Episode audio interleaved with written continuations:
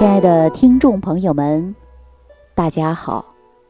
欢迎大家继续关注《万病之源说脾胃》。今天节目开始啊，跟大家伙聊一聊便秘的事儿。说到这个便秘的话题，很多人一直都不陌生。为什么呢？因为是比较常见的一种病症。实际很多人呐，不把便秘当回事儿。也不把便秘当做是病，但是大家知道吗？一旦患有便秘，那么该代谢出去的废物不能及时排出，那么人体会存在什么样的问题呢？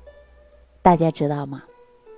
给大家举个最简单的例子啊，如果说患有高血压的人，再加上严重的便秘。那这种危险系数是很大的。您看，我们在生活当中啊，经常会遇到因便秘再有高血压啊发生一些危险事件。这个不用我多说，大家可能都比较了解了。那大家想过，人为什么会便秘呢？这个便秘到底是跟谁有关系呢？那在说这个话题之前呢，我先跟大家聊一聊乾隆皇帝。说到乾隆皇帝啊，他就是因为有便秘啊。乾隆皇帝在位勤政六十年，又当了四年的太上皇，来辅佐他的儿子嘉庆皇帝，也可以说是为了清朝中后期的稳定。打下了一个雄厚的基础。那咱们看啊，就是这么一位历史上非常有名的皇帝啊，他在晚年的时候啊，就被便秘所困扰啊。很多朋友说，那你咋知道呢？实际当中啊，他是有记载的啊。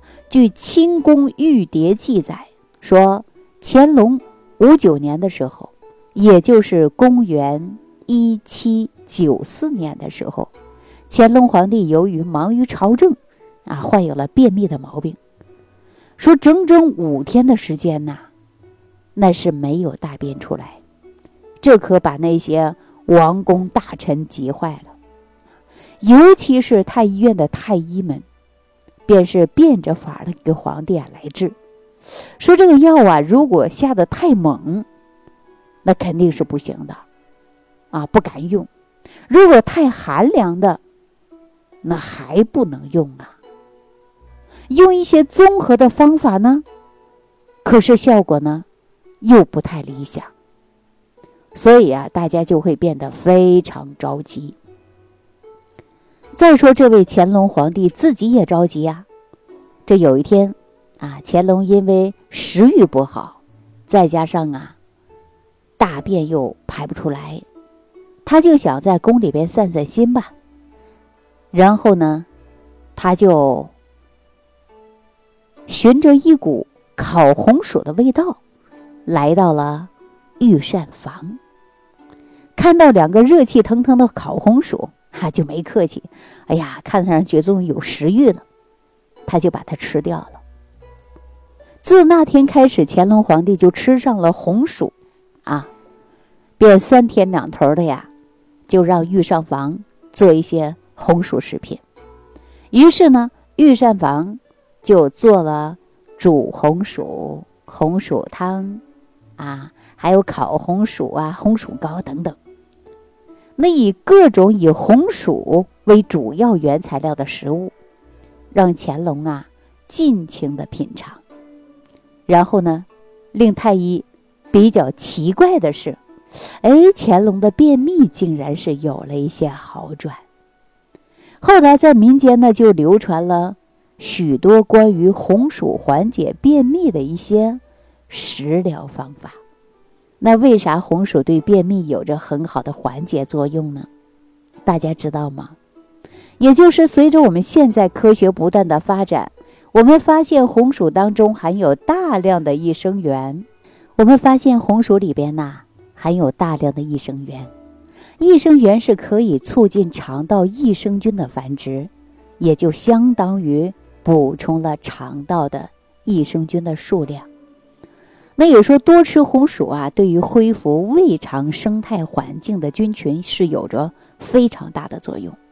而便秘的发生呢，其实啊，就是和菌群失调有着直接的关系。所以我们在生活当中啊，经常建议大家可以吃些红薯。红薯呢，确确实实对便秘呢有很好的缓解作用。那便秘的发生和菌群失调是有着必然的联系。那为什么这么说呢？好，那接下来呀，我跟大家共同分析一下，也就是我们吃进来的食物啊、空气啊、细菌呐，它都是从我们的口腔进入我们的肠道。给大家举个简单的例子吧，啊，就像坐公交车一样，第一站呢是口腔啊，初步的消化；第二站呢是胃，进一步的加工；那下一站呢？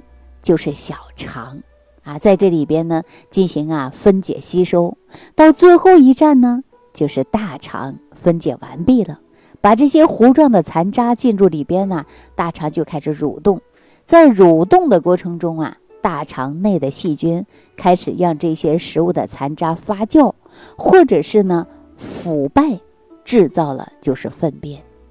在此同时。有益菌当中的肠双歧杆菌和嗜酸乳杆菌还会分泌着少量的粘液，来减少粪便对肠道黏膜的损伤。那经过了大肠的蠕动，直接呢进入的就是啊直肠，然后呢排出的就是体外。开句玩笑说，到时候他就下车了，哈哈。那结束了它不算短的一个旅途，当然呢，我们希望这个旅途当中啊，永远是一帆风顺的、开开心心的。但是由于各种的因素存在，旅途当中啊，会出现了一些意外。那我们大家说，在哪里最容易出现意外呢？就像我们有一些路段呐，那些危险的地段，经常容易出现事故。那在我们体内呢，也有这么一段很危险、很容易出事儿。大家知道在哪儿吗？我以前呢，我给别人说过这样的一句话，我相信大家也知道，说边框边篓重在收口，哈，所以说呀，最后的关头也是最重要的，最容易出问题的，那就在我们食物旅行的最后一站，就是大肠。我们刚才讲到啊，我们的粪便在形成和排出的一个过程。啊，都是必须要有着一个非常重要的东西来辅助，什么呀？大家知道了吧？刚才说过了，就是我们肠道内的菌群啊，菌就是细菌的菌，群就是群众的群啊。这个菌群呢，就是有多种菌啊，我们称作为菌群。那从咱们出生以后啊，我们的肠道黏膜上。就已经有了各种各样的细菌，直到我们去见马克思的那一天，细菌呐都一直存在的，只不过呀，他们不会对咱们的身体造成伤害。打个比方吧，说咱们肠道与有益菌呐，就像房子和租客的关系，有益菌呢借着肠道的黏膜啊，在这个地方呢。住下来，作为回报呢，他们也有力的保护着他们的房子，不让其他的细菌破坏肠道的环境。也就是说，有益菌和有害菌呐，是时时刻刻处于一个动态平衡的状态。那么，如果说这种平衡一旦被打破了，那有的人呐做过研究，发现，呃，婴儿体内的益生菌数量。是一个六十岁人体体内益生菌数量的六十倍，也就是说呀，随着我们年龄的增大，益生菌的数量怎么样呢？它会下降。再加上呢，生活当中的作息时间不规律，进餐过快，运动少，吃的油腻，造成食物不容易消化，纤维素食物摄取的过少，长期用抗生素，这种动态平衡呢？就会因为饮食、环境、药物等因素而打破。那么我们粪便在合成的过程中缺少菌群的帮助，合成不了就会出现便秘，啊，缺少了菌群分泌的润滑剂，那大便就出现了干燥，造成了严重的便秘。在这个时候，说明啊，咱们体内呃通过胃肠道的生态环境就已经遭到了严重的破坏。那有人就会说了，便秘嘛。有很多人都有，没事儿，死不了，人不当回事儿。在这，我告诉大家伙儿啊，还千万要注重起来，不能把便秘不当回事儿啊。因为很多朋友啊，出现便秘以后啊，那可不单一的就是便秘的症状啊。因为在便秘长期的折磨下，很多人会紧张、焦虑，甚至睡不着觉，而且吃不下去东西，食欲差。大家知道吗？便秘的人呐。在排便的时候呢，使劲儿，一使劲的那血压呀就会增高，是吧？那么血压的步骤一步一步的升高，就会增加心脑血管的负担。那么大家呢，慢慢的呀，也会发现了这个便秘呀，跟血压高呢也会有关系。如果说在便秘的过程中用力的排便，那么本身血压就高。那也容易患成中风的危险系数啊，并且呢，长期菌群失调啊，肠道无粘液的推动和滋养，大便呢会干，而且直接会引发很多人出现痔疮。如果说啊，这个大便过干，排便的时候啊，这个肛门口呢容易被划破，而且也容易出现的就是肛裂。那由于我们中老年人呐。进食数量相对减少，消化功能下降，再加上运动也小，因此呢，便秘呀也容易患有的就是老年痴呆症。所以，我们大家感觉到啊，这个便秘不是小事儿的，一定要重视起来。市面上有一些药物啊不能有效的解决便秘的烦恼，而且呢，用的不得当，寒凉的食物、寒凉的药物。还会对于肠道呢引发很多的刺激。那么我们说，怎样能够恢复肠道的生态平衡呢？让我们的环境能达到正常呢？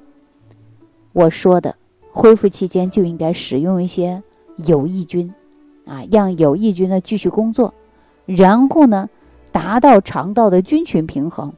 那么我们能够增强肠道当中有益菌的数量，就可以。